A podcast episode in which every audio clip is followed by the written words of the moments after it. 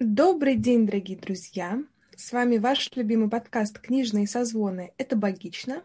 И мы продолжаем нашу серию выпусков про Атланта, который расправил плечи. Кто же эти отчаянные люди, которые попали в этот переплет вместе с Эйн Рэнд?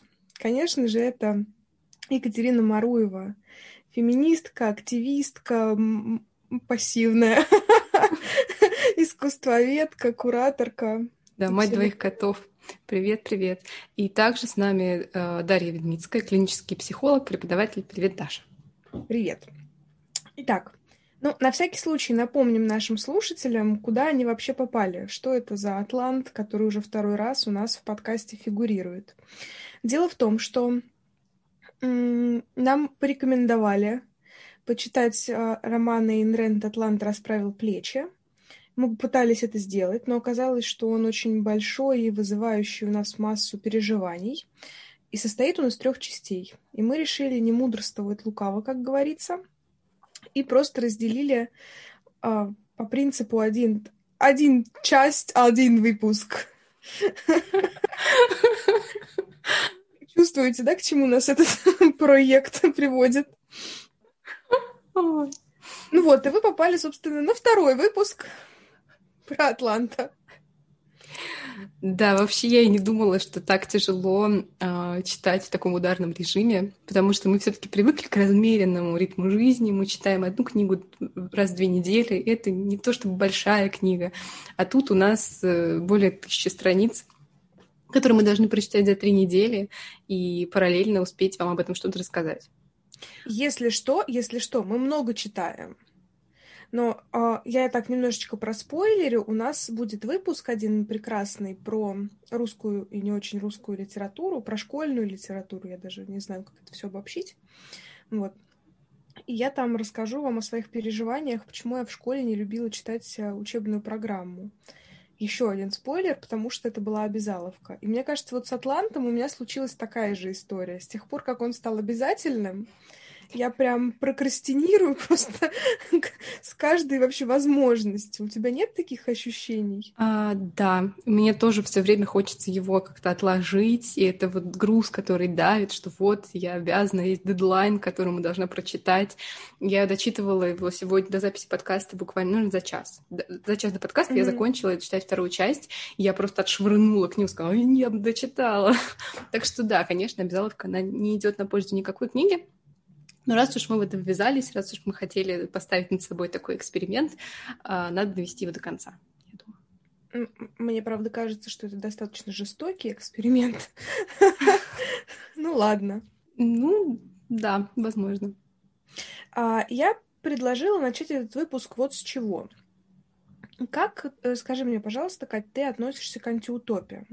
Потому что мне кажется, что все-таки первая часть романа, она была такой вводной, и мы еще ну, как-то знакомились с миром, со стилем автора, с повествованием, с героями.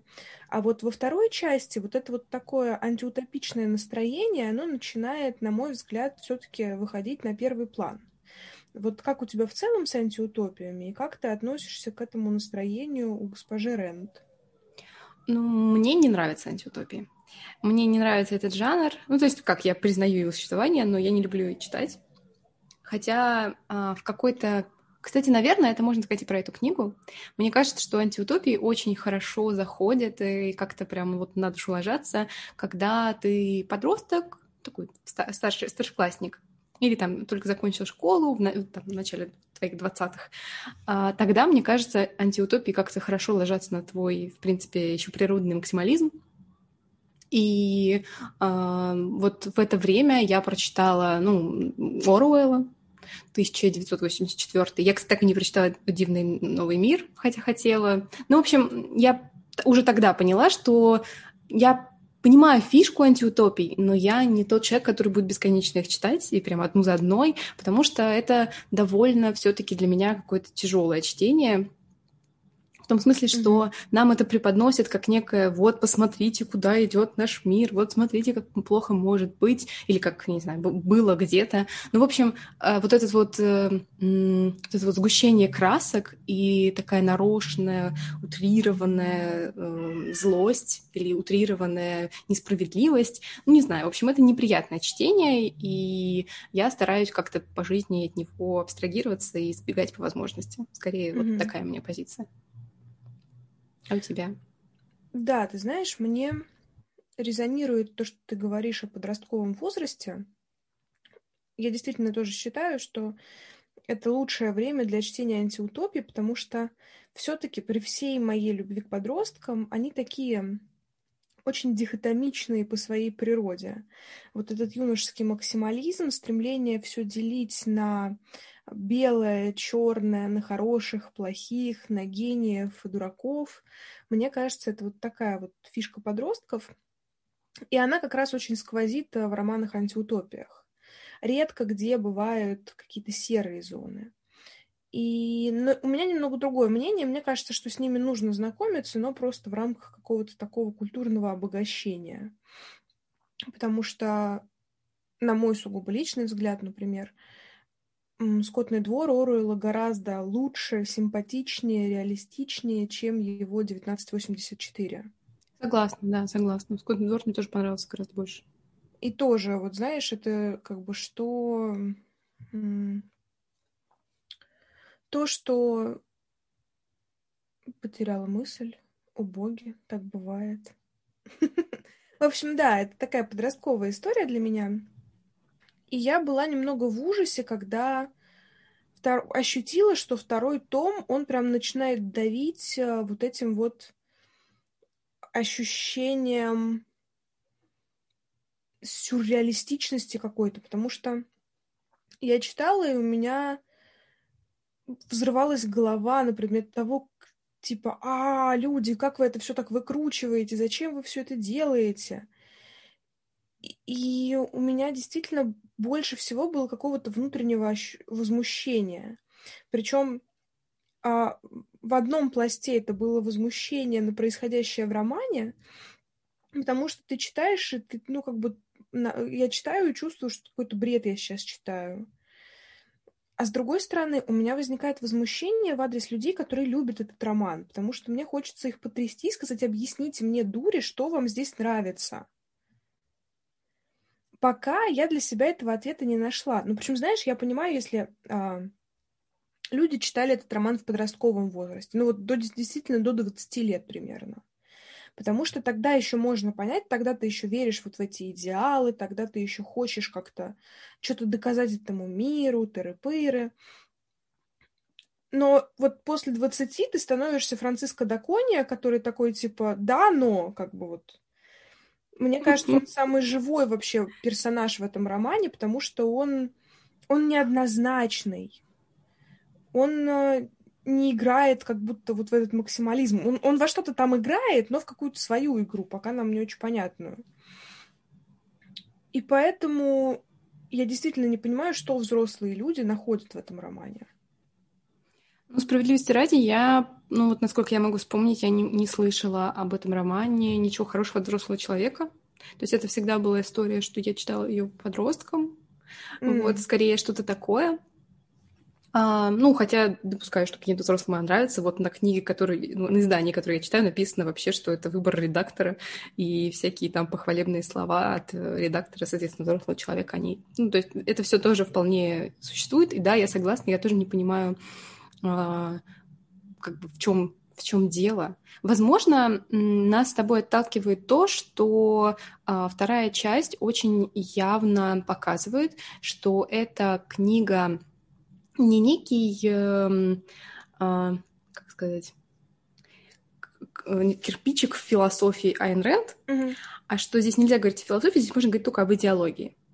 Эта книга полностью идеологична вот тому представлению о мире, которое есть у автора, и она выжимает это просто в каждой странице тем, как она сгущает краски, как она описывает героев, тем, какие поступки они совершают. Mm-hmm. Иногда они действительно абсурдны. Как, например, в самом конце этой книги, ну, вот этой части, Возможно, мы об этом скажем ближе к концу тоже.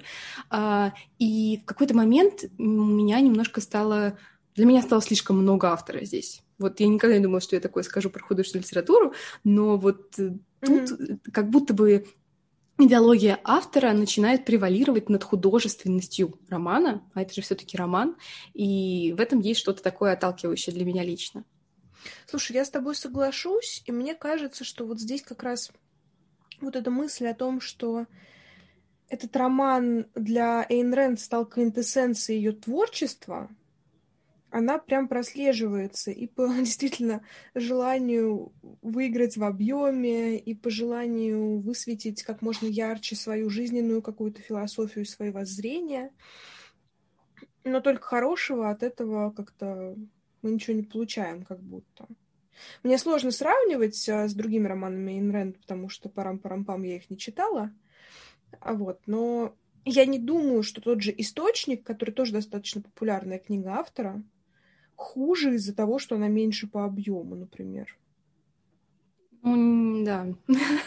Тут мне кажется, что зачастую объем действительно избыточен, потому что в какой-то момент, ну, еще учитывая то, что мы читаем как бы из-под палки немножечко, в том смысле, что мы торопимся, у нас есть дедлайн, mm-hmm. я читаю, в какой-то момент понимаю, что я читаю что-то, что абсолютно не важно. Я читаю описание очередного чиновника о том, какой он мерзкий, какое мерзкое у него происхождение, какие мерзкие у него взгляды. А через там, пять страниц я буду читать то же самое про другого какого-то чиновника, чьих имен я через 20 да. страниц не вспомню. И я думаю, зачем это нужно? Или в какой-то момент я ловлюсь на мысли, что целый абзац довольно большой посвящен тому, как опять кто-то там загадочно закуривает и движется по путям, и я думаю, а это сейчас зачем нужно? И каким-то, а, не знаю, рациональным, что ли, желанием сэкономить свое время я так пробегаю абзац глазами, вижу какие-то вот эти вот базовые слова, которые мне уже миллион раз встречались, понимаю, что mm-hmm. здесь ничего, кроме вот этого вот описания, вот этой вот атмосферы нет, и перехожу к диалогам, которые зачастую двигают как-то сюжет или что-то привносят, зачастую вообще никак на сюжет не влияют. И это раздражает. Ну, учитывая вот нашу ситуацию, это раздражает. А, я не знаю, за сколько вообще возможно в спокойном ритме прочитать роман, потому что мне кажется, что, ну, условно, наверное, мы бы могли, знаешь, заморозить подкаст на месяц, читать этот роман и потом прийти и рассказать о нем, но что-то мне подсказывает, что мы бы, скорее всего, его не дочитали и бросили в какой-то момент, потому что вот это вот бесконечное переливание вот этих вот грязных, в смысле таких, знаешь, черных mm-hmm. масс из одного и там в другую, это выматывает тебя как, как читателя. Более того, знаешь, я э, словила себя на ощущении, что я когда куда-то еду, я эту книгу или кидаю с собой в сумку, или она у меня есть даже на телефоне. Но я готова найти 155 причин, чем мне еще, точнее, поводов, чем мне еще заняться в дороге, лишь бы не читать Атланта. И я с таким и как назло, знаешь, но все-таки теория поля работает. И я в метро регулярно встречаю людей с этой книгой. И я прям сдерживаю себя, чтобы не подойти и не спросить, ну как ты это можешь читать в метро, человек? Ну, слушай, справедливости ради, когда мы с тобой обсуждали первую часть неделю назад, а, по-моему, и ты, и я сказали, что в целом эта книга а, удивила нас, потому что у нас были о ней другие ожидания. То есть первая да. часть нам, можно сказать, понравилась, потому что мы от нее ожидали чего-то другого, ну, видимо, вот того, что мы сейчас получили во второй. А, потому что первая часть читалась легко. Некоторые моменты ее я могла прочитать по две главы за присест, что в целом, ну, для второй части было бы очень сложно. Хотя Учитывая, что у нее меньше. главы, я на всякий случай, да, поделюсь с нашими слушателями, что там главы это такие достаточно не пять страниц, это очень объемные кусочки текста на самом ну, деле. Ну, по-разному. Во второй главе, ой, во второй части были некоторые главы довольно маленькие, но в целом, и в, и в целом вторая часть, если посмотреть по объему страниц, она меньше, чем первая. Но она из вот, я думаю, что именно из вот этого вот гнетущего гнетущей вот этой обстановки, mm-hmm. хаоса, разрухи и ощущение, что никто ничего не может сделать, она становится просто невыносимой, потому что вся ее первая часть — это вот, вот это вот бесконечное э, описание кошмара и ужаса. Слушай, у меня здесь возникает вопрос. А, сначала, во-первых, поделюсь ощущением. Я эту книгу могу читать только с наскока, знаешь, и прям вот пригвождая себя к креслу я такая, так, типа, вот сейчас дочитаю еще десяток страниц, и тогда я смогу сделать перерыв. Но если я заканчиваю десяток страниц, и я обнаруживаю, что я уже там, например, на какой-то, ну, условно говоря, 82-й страницы, я опять такая, типа, так, я вот сейчас до десятка досчитаю и ухожу. И ты в какой-то момент такой, типа, о, 50 страниц прочитано, ну, нормально, уже точно можно сделать перерыв. Потому что просто так вот как-то сесть в удовольствие в перерыве между работой и сесть и почитать, ну, не могу я, действительно, я стал, я даже заметила, что я больше стала времени проводить в инстаграмах и во всяких социальных сетях, прокрастинируя это время. И мне главное, знаешь, мне еще стыдно смотреть сериал, потому что я понимаю, что мне нужно читать книгу. И в итоге я не смотрю сериал, не читаю книгу и смотрю Инстаграм. И я такая, ну, отлично. Так вот, а какой у меня возникает вопрос? А, я думаю, многие из наших читателей знают а, роман Томаса Манна «Волшебная гора». Это такой роман о туберкулезном санатории, который располагается на горе. И многие считают его в определенные моменты достаточно нудным и растянутым. И с этим сложно не согласиться, но дело в том, что Томас Ман делал это намеренно. Он вот те части, которые связаны с этим санаторием, он стилистически их так оформлял, так писал, чтобы и у читателя тоже возникало вот это ощущение такой тягомотности, монотонности, которая в этом э, санатории присутствует. Но, простите, Томас Ман к тому моменту был уже не юным писателем, он был опытным дядькой, который, я думаю, хорошо понимал, что он делает. Понимала ли Эйн Рэнд, что у нее получается вот такая вот э, история, знаешь, как у меня ассоциативный ряд, это такая вот смола черная, густющая, которая не льется, которая вот на палке зависает, и может быть так вот немножечко какая-то капля одна вниз свешивается. Да, это точно. Это как раз, вот видишь, тебя тоже ощущение с какой-то темной жижей. Да. Вот у тебя есть вот это, я не знаю, ощущение, мнение, намеренно ли Эйн это делала, или все-таки случайно так сложилось? Ой, ну мне сложно сказать. Мне сложно сказать, потому что я не филолог, я не читала Айн Рэнд, мне не знаком в целом ее какой-то вот язык. Но э, из того, что я уже сказала раньше про то, что у нас появилось слишком много автора, мне кажется, что это получилось э, что эффект достигнут не намеренно, а намерение было вот максимально сгустить краски и показать зло, какое вот оно зло, злое mm-hmm. зло. вот, и поэтому у нас получилось вот это вот масло маслитое, но только у нас получилась такая вот э, черная жижа вместо масла. Mm-hmm. Так что, мне кажется, дело в этом. Изменилось ли у тебя отношение к героям за вторую часть? А, ну, немного. В принципе, герои-то не особо поменялись. А, но в первую половину книги, может быть, даже не половину, а, несколько, а две трети книги, а, все внимание приковано к Риордену и к, ну, там немножко Франциско и всем остальным мужикам. Mm-hmm. И я в какой-то момент испугалась, потому что Дагни из человека, который постоянно что-то делает, превратилась в женщину, которая томно лежит дома и ждет Риордена. И вот это меня бесило страшно. Я такая, господи, пожалуйста, не дай бог, пожалуйста, пусть, она, пусть это будет ненадолго, пусть это будет просто связано с тем, что у нас сейчас фокус внимания немножко сместился на другое, а она тоже что-то делает за кадром. Она, пусть она, пожалуйста, только не лежит постоянно. И какой-то момент она в конце опять такая начала резко делать. И когда начала делать, я подумала, хм, возможно, лучше бы ты не делала.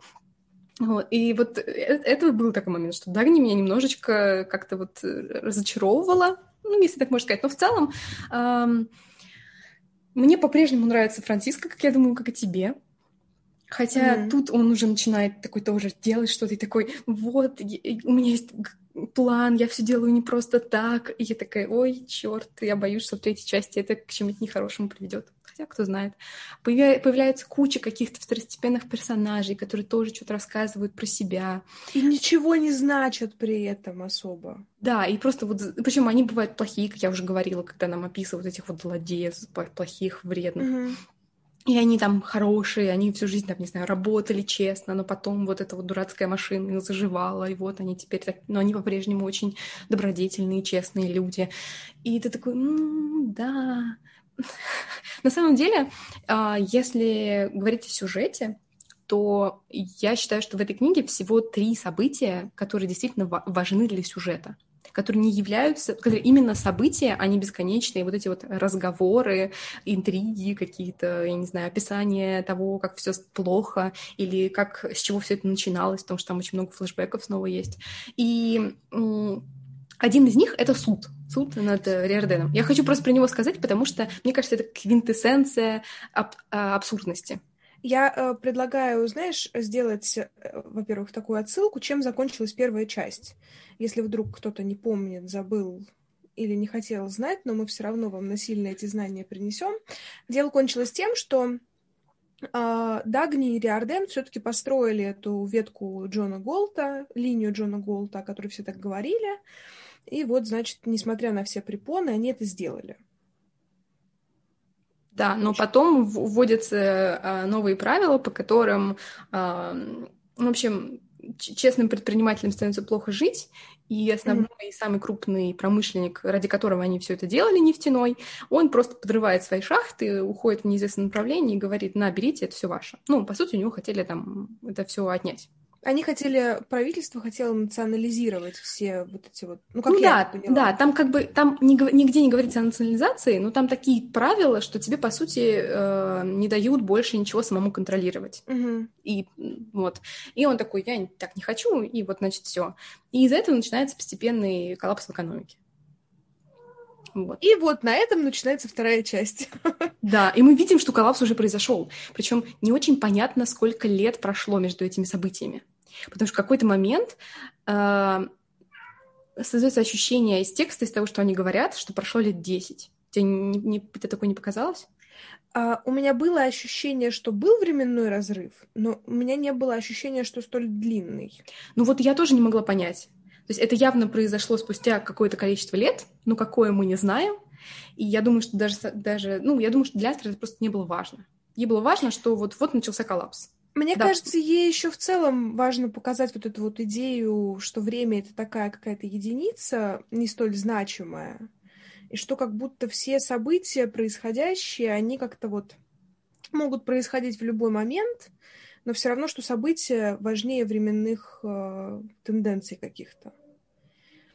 Ну, не знаю, возможно. Но это мои были какие-то ощущения, потому что она как-то пишет еще о том, что вот там, например, а, стали пропадать, ну, как-то значимые для экономики, для политики люди.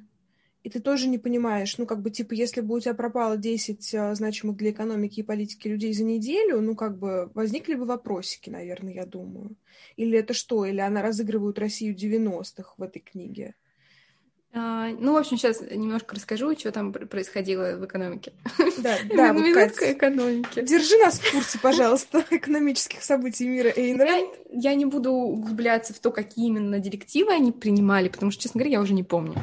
А, они запрещали э, всякую конкуренцию, этому вот об этом говорили в первой части.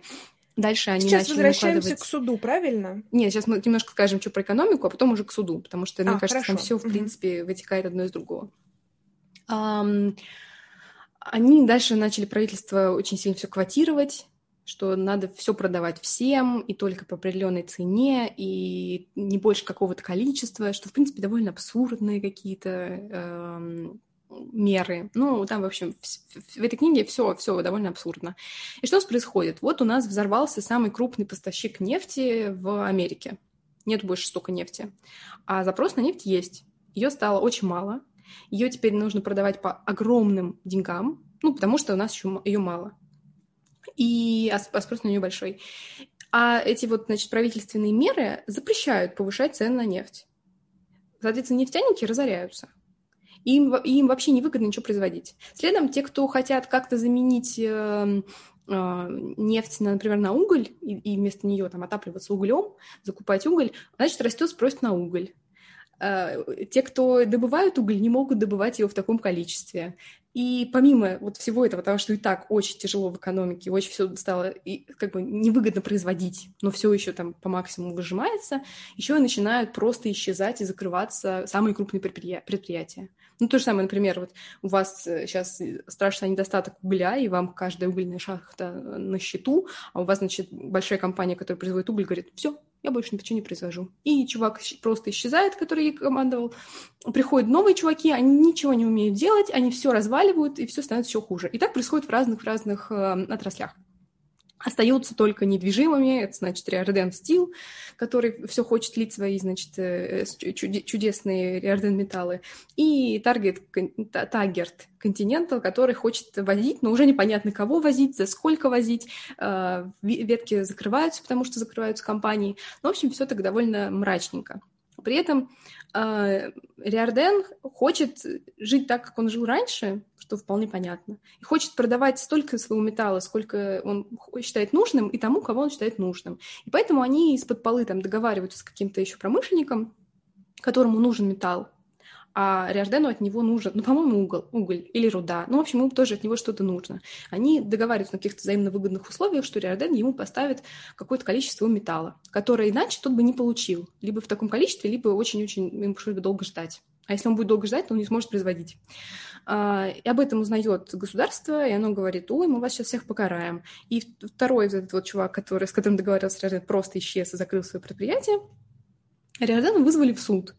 Жен приходит в суд и говорит, я в ваш суд не верю. Вы мне ничего сделать не можете, потому что вашим законам я не подчиняюсь. Они говорят, ну как же так, ты же должен нас слушать. И он такой, я не буду. И они там на 20 страниц обсуждают то, как Риорден спорит с э, судом, то, что у суда есть полномочия.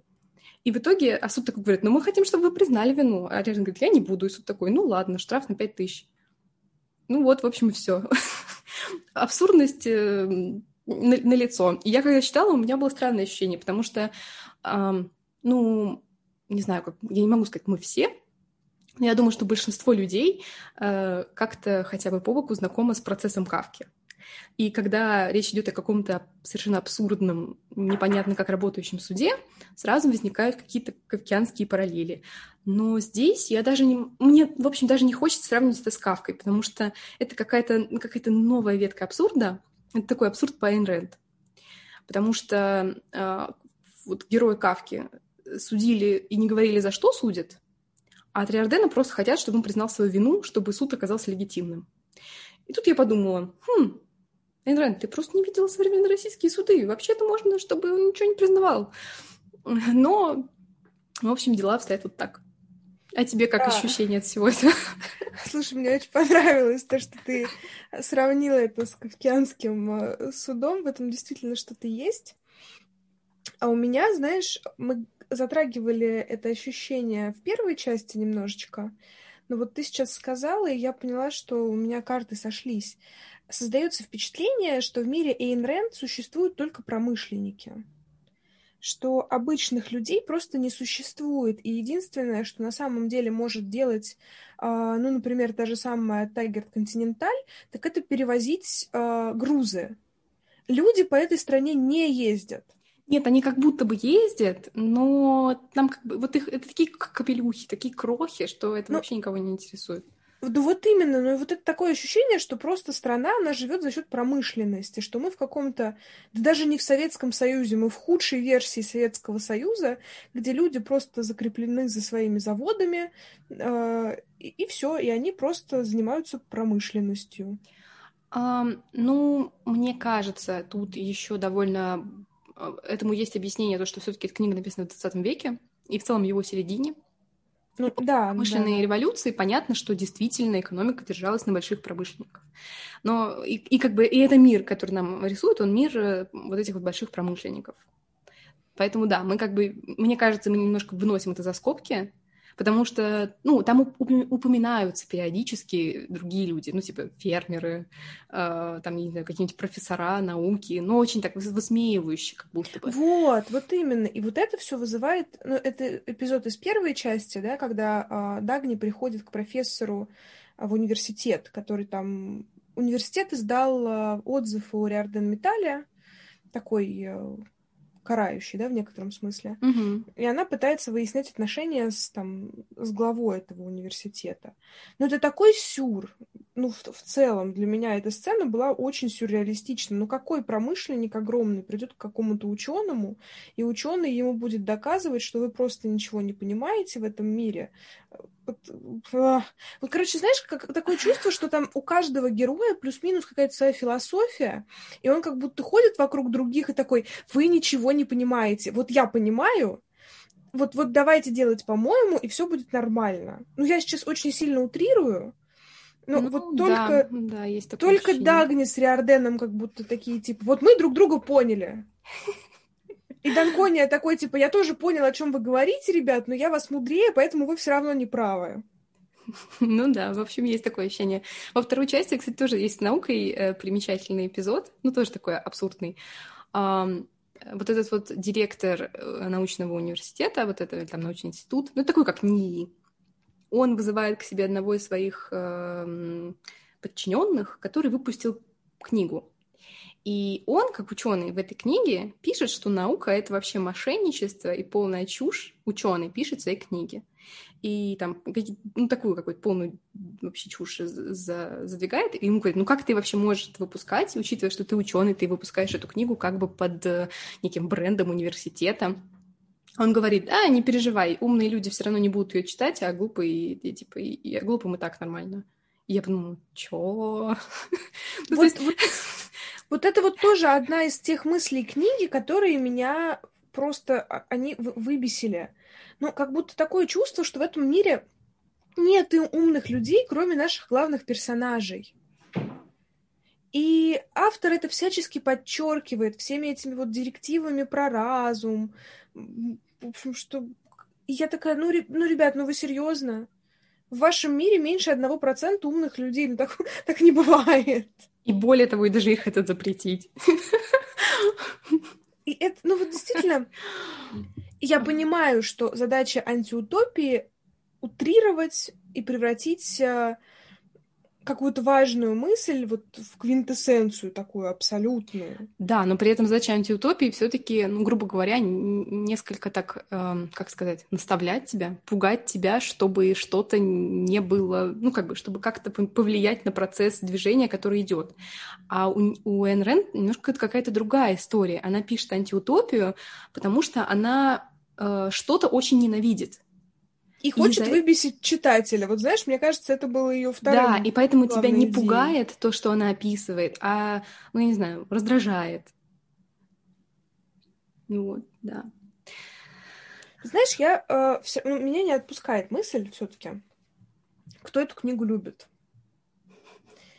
И я понимаю, что прочитая я ее, ну реально лет в 20, в 18-20, я бы фанатела от Дагни вообще абсолютно, потому что я предполагаю, что в моем мире это была бы такая действительно идеальная женщина, которая, вот, знаешь, все могу, все хочу, все умею, и вы мне ничего не сделаете, знаешь, вот из ну, этой да. серии. Но ну, вот эта мысль о том, что автор все делит слишком на черное и белое, и как будто вот эти главные герои, у них они какие-то без, ну, в некотором смысле безгрешные, как будто. Не знаю, у меня, ну, действительно, у меня очень сильные внутренние переживания на этот счет, и я не могу их как-то вербализовать даже. Потому что я-то знаю нескольких взрослых людей, которые от этой книги в восторге. И я начинаю сомневаться в их психическом здоровье. Ну, не знаю, звучит как-то довольно жестко. Я как-то предостерегусь от таких Это звучит жестко, я понимаю. Но просто когда человек там 30 плюс лет фанатеет и считает, что эта книга обязательно для прочтения всем, я так как бы типа, ну, ну, ну, допустим, конечно. Ну, слушай, мне кажется, Про- простите, у больш... я понимаю, большинства тут... людей эта книга просто вызовет раздражение, или они бросят ее, когда наскучат. Я думаю, что очень, на самом деле, мало людей, которые будут читать то, что надо читать, как мы, вот, и будут себя мучить, если им не нравится. А если кому-то зайдет, ну, эм, что ж, хорошо. Знаешь, какая еще мысль, э, не мысль, а вообще, ну, как бы часть второй, часть второй части, которая вызвала у меня тоже такую, такие противоречия, это то, что с рабочих мест стали увольнять людей, и на их место брать людей, которые ничего не понимают в своей работе, просто, ну, типа, чтобы они работали. Да, только их не увольняли, они сами уходили. Они сами уходили, потому что не хотели работать в таких условиях. А, вот, да, прошу прощения. И более того, им нельзя было уходить, они как бы совершали преступление против нового закона, а, да. но они все равно уходили, потому что не хотели быть рабами. Все, все и, и производство страдало от того, что на место ушедших приходили люди, ничего не смыслящие в профессии. Мне в этот момент хотелось вскрикнуть, кинуть книжку и сказать «Елки-палки, уважаемая Эйн Рэнд, ты нам и так всю первую часть показывала, что на рабочих местах в принципе почти нет людей, которые понимают что-то в своей работе, исключая единиц. Оказалось, они были. Могло и быть ты такой, типа, ну елки-палки. Типа, были тупые, пришли еще тупее. Ну вот да, это, кстати, как-то очень э, от мира отвращает. Да.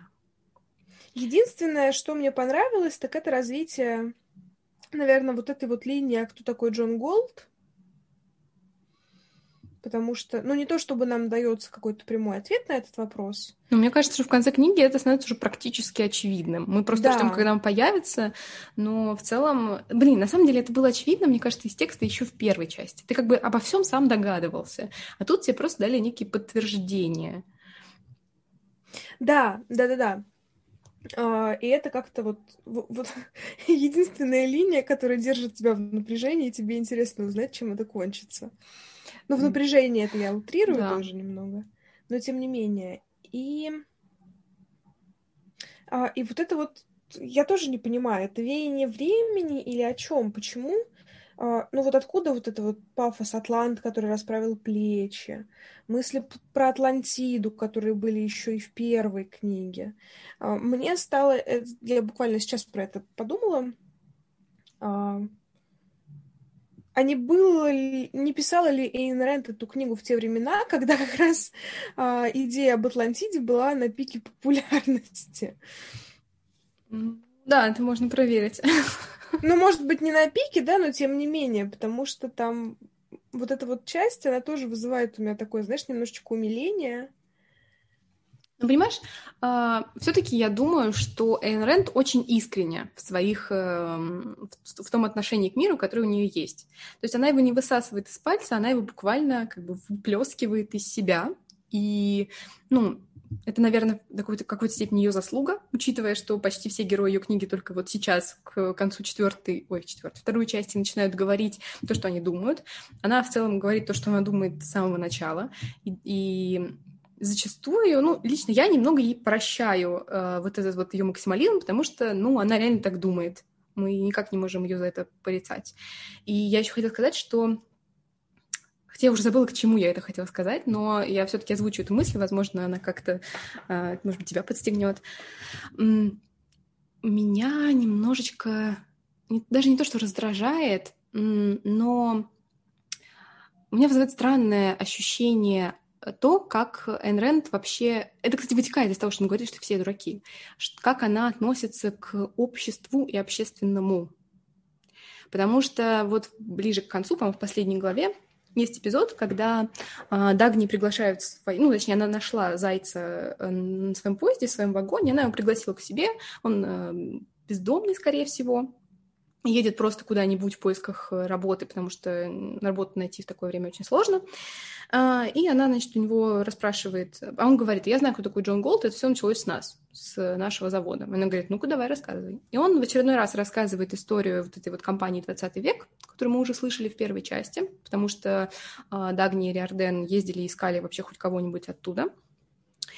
А, и он рассказывает про опять про вот этих вот трех наследников, которые все это начали, которые ввели свои там особенные правила для этого завода, которые прекратили давать зарплаты и начали а, всех своих э, работников посаживать на пособие которые сами решали, кому нужно платить зарплату, а кто будет за них, значит, расплачиваться своим ну, скажем так, с рабочим временем, ну и вообще временем, потому что там давали сверхурочные бесконечные вместо зарплат а, и так далее. И вот этот вот весь жуткий мир, и все это опять под, под э, лозунгом общественного, общественного блага и так далее.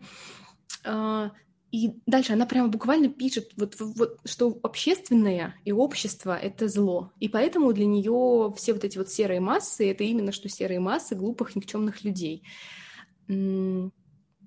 есть при этом какие-то вот эти вот единицы и алмазы. Мне кажется, что это грустная мысль, в том смысле, что мне грустно, что человек искренне может так думать. Вот я бы так это сформулировала. Потому что, не то, что это как несправедливая мысль. Мне кажется, это очень неправильная мысль в том смысле, как это говорит о том, какой человек, э, как, как это сказать, обиженный. Вот, вот можно ли применить это слово? Знаешь, я бы тут, может быть, тоже это какое-то мое оценочное суждение, с которым, безусловно, можно спорить, но мне кажется, это про такой некоторый нарциссизм Айн Рэнд. Потому что а вот смотрите, какая у меня книжка. Я-то, очевидно, не из этой общей серой массы. Ну, возможно, не знаю. Мне все-таки кажется, что ну, все-таки, наверное, не зря так часто говорят о ее биографии, когда пытаются говорить об этой книге. Потому что, ну, это очень распространенная мысль, и я долгое время от нее как-то бежала, но во второй части я к ней начала сама мысленно возвращаться. Mm-hmm. То, что она, пережив э, ну, национализацию после революции в России так сильно это все возненавидела, что вот, значит, описывать теперь эти ужасы. Это очевидно mm. абсолютно, что она очень травмирована этим человеком. И просто мы... Ну, у нас искажается просто восприятие переживаемого и проживаемого опыта под влиянием вот тех предыдущих наших сильных переживаний. И я соглашусь с тобой, что мне тоже кажется, это одна из основных причин, почему в книге все происходит вот именно так, а не иначе. Но вот здесь просто у меня, опять же, тоже возникает резонный вопрос, ну, на мой взгляд, резонный, я его аккуратно высказываю, как и про нарциссизм определенный, что может ли говорить настолько травмированный своими переживаниями человек о какой-то такой общемировой философской идее, я как-то коряво это сейчас формулирую. Ну, нет, я понимаю, о чем ты говоришь. Я тоже об этом говорила, может быть, довольно коряво и непонятно. Но я когда говорила, что эта книга не философская, она идеологическая, я имела в виду примерно это же. Mm-hmm. Она вот идеология в смысле, как бы, в значении мировоззрения вот человека. Mm-hmm. Вот она так видит мир, и не иначе. И для нее все вот так вот поделено на черное и белое. Она искренне так считает и искренне это описывает. Но при этом надо понимать, что она все-таки во всех этих действиях, директивах и прочем-прочем, она не, не, не, как бы не описывает то, что произошло в Советском Союзе. Она mm-hmm. описывает другие, эм, как бы другие события, которые зачастую произошли из другой логики и уж точно в совсем других условиях потому что, ну, условия, там, не знаю, России 20-х годов — это не то же самое, что условия э, Америки 50-х, 60-х именно в плане богатства, развития экономики и промышленности. А мы это... все таки постоянно в этом крутимся. Мне кажется, что у нее здесь, знаешь, случилось такое наложение ее нового опыта в Штатах и каких-то ее таких э, перспектив. Да, согласна. Кстати, был довольно интересный момент в книге, который я для себя отметила. А, на свадьбе Джима Тагерта. А, в какой момент туда приходит Франциска Кон... А, Конисия. Ну, в общем, Франциск туда приходит. Кония, раз... по-моему. вот, и начинает разговаривать с Риорденом, и они как-то хорошо разговаривают. У них прям вот идет разговор, там, Франциско на две страницы, а может быть даже на два листа, задвигает какую-то там телегу про деньги. Интересную, кстати, тут я как бы позитивно к ней отношусь. А потом в какой-то момент он говорит, что, мол, Америка, типа, удивительная страна своих возможностей, та-та-та, и я приехала там с другой страны, и я там искренне восхищаюсь тем, тем, я подумала, что вот, она вот сюда вложила то, что она сама думает, потому что она, а, конечно же, чувствует себя иммигрантом в Америке. Да, как, как сказать, обрусевшим, обамериканившись. вот. Но э, мне кажется, вот тут она очень искренне передала вот это вот восхищение свое от этой страны. И э, дальше вся вот эта вот э, чернуха от ощущения какого-то искреннего, возможно, страха, как-то все, чтобы, что это все потеряется, что это ни в коем случае нельзя терять, но при этом это вот не очень у нее получилось. Наверное. Знаешь, я сейчас славлю себя на мысли, что мои переживания про эту книгу, они настолько сумбурные, что их даже оформить в какую-то вот логическую мысль у меня не получается, потому что я постоянно перескакиваю с одной мысли на другую, и получается такая каша какая-то общая. Извините, уважаемые слушатели, я понимаю, что Наверное, тяжело воспринимать. Ничего, у тебя еще будет целая неделя, надо, чтобы дочитать третью часть и сформировать свое мнение от книги целиком. Вот тогда, мне кажется, мы как-то можем оторвать. А может быть, мы, нас, мы снова очаруемся, ну кто знает, действительно, как Ну просто вот, вот такая книга, она вызывает вот такие переживания, и здесь сложно как-то на это повлиять, да, потому что, как Катя заметила, верно, мы не филологи, мы не оцениваем эту книгу с точки зрения каких-то литературных достоинств или недостатков, мы как, просто как обычные читатели переживаем свой такой читательский опыт. Мне кажется, частично мы сравниваем свое мировоззрение с ее мировоззрением и видим, что каждый раз это наталкивается на какое-то фундаментальное препятствие. Да, кстати, я думаю, это вот одна из наших сложностей в прочтении. Ну, я думаю, что об этом как раз мы поговорим, как в целом, когда философия об идеологии хотелось поговорить, когда книга будет уже дочитана целиком. Mm-hmm. Поэтому я думаю, мы к этому неизбежно вернемся. А, наверное, напоследок я бы хотела поговорить о приятном. Скажем так, я думаю, что ну, это попробуй, до, какой- конечно. до какой-то степени это приятно. Но я поймала себя на мысли, что когда э, я начинаю читать эпизоды, их в этой главе, фу, в главе части, в этой части их мало, но они все-таки присутствуют, эти вот любовные э, эпизоды. Я, я, это, я в своем плане написала это любовные брызги. я начинаю получать просто какой-то guilty pleasure. При том, что я все еще, как и в первой части, я считаю, что вот то, что я говорила про лексику, которая применяется к описанию секса и отношений э, я с ней не согласна. И я по-прежнему с ней не согласна. Первые главы я даже нарочно обращала внимание, во-первых, от чего лица мы э, видим повествование. И я поняла, что это не Дагни. Это не Дагни рассуждает в терминах, что ее надо взять, э, иметь, и вот это все, что я уже говорила раньше.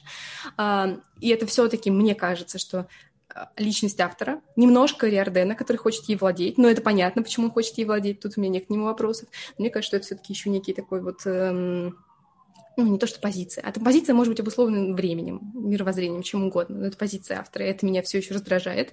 Но тут появилось много других интересных моментов. В частности, тут наконец-то появился любовный треугольник. Ну, как бы большая толстая книжка невозможно было. Я, я все ждала, когда же это случится, и это случилось. Вот как ты оцениваешь вообще вот эту вот странную историю с столкновением Риордена и Франциска? Знаешь, были у меня в книге три персонажа, которые мне нравились. И Инрен такая, типа, а теперь мы пустим все по одному месту, знаешь. А теперь пусть они дерутся. Да. Я вообще пока не очень понимаю, зачем Эйн, Эйн Рэнд пустила в этой книге в целом такую странную любовную линию. Потому что она как-то там выглядит вот знаешь, есть любовная линия, когда она выглядит естественной частью повествования, потому что на ней как-то строятся какие-то сюжетные повороты, еще что-то. А здесь у меня какое-то ощущение такого типа приятного дополнения, без особой смысловой нагрузки, ну, типа, знаешь, вот реально, чтобы читатель не скучал, впихну-ка я ему туда вот, вот еще вот, вот этого. Это, это чтоб, пока. Это чтобы он не, за, не захлебнулся в этой вот вязкой смоле. Ему нужно давать иногда немножечко воздуха. Шампанского, знаешь, вот как, какое-то такое ощущение. Поэтому у меня пока какие-то очень неоднозначные мысли на этот счет. Это, это однозначно разбавляет повествование и придает живости всей этой динамике мертвой. Но при этом ты такой, типа, спасибо, конечно, но я не заказывал. А, ну, да, я согласна. Понимаешь, я думаю, что вот эта вся любовная линия нужна была, чтобы сделать этих персонажей живыми. Мы уже говорили, они немножечко картонные. Мы говорили об этом. И они части. умеют трахаться, отлично. Да, и это, к сожалению, не срабатывает. То есть это должно было их оживить, но это их не оживляет. И я не могу понять, почему. То ли потому, что есть довольно много штампов, штампов вокруг всего, что происходит с ними. Но, опять же, штампы сложно судить, мы читаем в переводе. Но мне кажется, что это некие даже сюжетные штампы, что, типа, большая толстая книжка, должно, должен быть любовный треугольник. Вот это очеловечивание, оно срабатывало в первой части. Мы уже об этом говорили, когда там была глава, посвященная детству Дагни Дакония. Вот там очеловечить их немножко удалось. Да, они, они все равно уже были с юности такими вот... Идеалистами. Я хотела сказать цельными, да, но вот такие действительно как бы уже, уже как будто маленькие взрослые. Да, маленькие взрослые, правильно сказала. А, Вот. А, Но здесь как бы такое чувство, что годы идут, а люди не меняются. Да. Кстати, вопрос на засыпку. Даша, знаешь ли ты, сколько лет э, Риордену? Как ты думаешь? Блин, слушай, ну когда... Ты, ты сейчас меня поставила этим вопросом в тупик. Ну как тебе, ладно, как тебе кажется, сколько лет Дагни и сколько лет Риордену? А, ну, я предполагала, что Дагни, ну, вот плюс-минус 30, плюс-минус 2, Угу. а Риордену я думала, что где-то 35-37. Хм. Ну, про возраст Дагни мы не знаем, чего мы можем догадываться. Я тоже представляла это примерно так. Но в первой главе... А в какой-то момент я начала задаваться этим вопросом, еще когда читала первую часть, а, потому что мне казалось, что это... Ну, вот мы уже говорили, это такие, знаешь, греческие боги. Такие вот идеальные, в идеальной своей форме, ну, просто каноны Мгм. людей. А, ну, а, соответственно, каноны должны быть молодые. И я все думала, ну, блин, это же будет супер странно. Им не может быть, там, не знаю, по 20 лет. Они не могли бы такого добиться в 20, там, даже в 30 лет. Конечно. Это очень тяжело представить. И поэтому я немножко на этом сфокусировала свое внимание. И в какой-то момент, в первой, главе, в первой части, а, там, в общем, есть упоминание, там сказано, что 12 или там 17 лет назад Риорден смотрел на что-то, когда ему было столько-то, и из этого я посчитала, что в первой части ему 45 лет. Вот. Я собой была страшно горда, потому что это был вопрос, который меня мучил, и я себе на него ответила. Если он вдруг мучил вас, я отвечаю, в первой части ему 45 лет. Соответственно, если сколько-то лет прошло к началу второй главы, ему лет 50. Вот так. Живите теперь с этим. Мне грустно, если что, я просто тут грущу. А, собственно, этот вопрос я почему задала? Потому что мне кажется, что если эта книга в целом, ну, как ну, давай скажем так, рассчитана, грубо, на молодую аудиторию, чтобы эти персонажи были им близки, нужно... Она не ав- называет возраст. Да, автору нужно, чтобы человек из того, как он читает эту книгу, представлял их некими соразмерными себе. И если ты, ты читаешь ее в Идентифицировался, 14, ты будешь представлять себе роскошных там, значит, людей в 25 лет, таких, значит, из себя э, в самом расцвете сил. Если ты считаешь, что чуть старше, они становятся автоматически чуть старше, ну, как-то соизмеримо тебе. Ну Вот. Интересно, как эту книгу читают люди, которым э, э, с- больше 40, вот. Возможно, они тоже как-то это считывают себе соразмерно, не знаю. Возможно, они ее не дочитывают, поэтому у них нет переживаний относительно того, сколько лет главным персонажу. Нет, это не, не обязательно, это вопрос, типа, сколько в цифре, но это некий образ, как Образ, ты да, я понимаю, о чем ты говоришь. Ну, я говорю, что, возможно, взрослые люди просто не дочитывают эту книгу, я их понимаю. Потому что, ну, действительно, для меня... Я, я с трудом представляю, как я буду читать третий том, честно вам скажу. Ну, у меня есть некие, как это сказать, маяки такие, знаешь, которые меня к ним манят и не дают мне разбиться Мгм. в скалах. Во-первых, я знаю, что там в третьей части будет глава, которая посвящена Джону Голту, наконец-то. И он там будет задвигать Мгм. свою телегу, и я хочу почитать эту телегу. И эта мысль будет меня греть и тянуть меня, значит, дальше, вперед. А еще один момент, который кажется мне интересным, это вот, кстати, персонаж, который появился, но мы про него ничего не сказали. Мне кажется, он себя проявит еще в третьей части. Но я, кстати, ожидала, что ты про него что-нибудь скажешь. Это, вот, значит, пират, норвег, норвежец, Рагнар с невыговариваемой фамилией. Как тебе его появление? Это же, это же новый вот этот вот бог-викинг появился в значит, повествовании. У меня просто есть некоторая любовь к богам-викингам. А, Слушай, а, меня заинтересовала эта троица как раз на этапе первого тома, когда вот этот вот э, глава научного института говорит о том, что у меня было три главных э, студента, три главных последователя, и тут внезапно оказывается, как вы понимаете, а, естественно, это мой любимый Франциско Дакония, куда же без него, а, второй персонаж это вот этот вот пират, который там вовсю ходит, значит, грабит э, в морях, при этом он ненавидит Робин Гуда. Типа, Да, типа он такой, я полицейский, я просто граблю тех, кто уже ограбил, и отдаю тем, кто, кого ограбили. Да, да, да. И типа, и вот кто-то был его третьим учеником. Я ставлю там не что это сказ- был- Да, там не сказано кто, но мы должны как бы подумать и сами догадаться. Ну, я ставлю на Джона Голта, конечно же. А, Я боюсь, что... Что ну, он... Это не то время, может да, быть. я боюсь, что вот это немножко несоответствие вре- времен, но, в общем, да. Ну, просто пока, учитывая общее количество персонажей в книге, мне кажется, это вот Вполне возможное вероятно. ружье.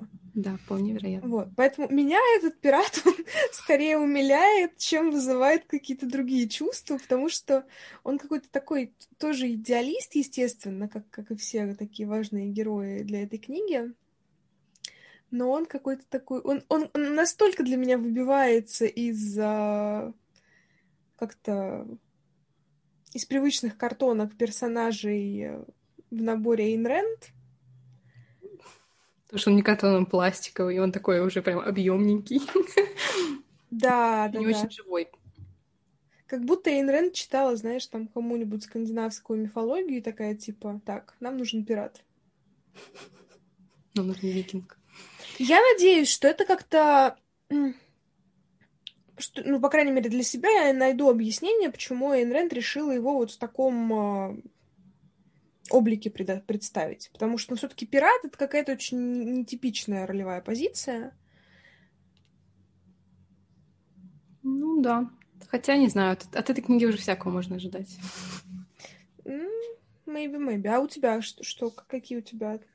Я, я, кстати, я прям, знаешь, я даже знаю актера, которого я представляю на, на этой роли. Боже, кто же? Я, конечно же, не знаю его имени, но это один из главных одичалых из «Игры престолов», такой рыжий дядька. А, да-да-да, он, кстати, реально, по-моему, норвег. Нет, он, подожди, он там, как обычно же, блондин должен быть молодой. Скорее, Ну, Тор какой-то. Знаешь ладно. ли. Да, мы не любим шутить над книгами. Почти. Ам, Но тут просто иначе... Это, это помогает нам бороться и, значит, и двигаться дальше. Ладно, я думаю, что мы сказали все, что, наверное, хотели сказать об этой части.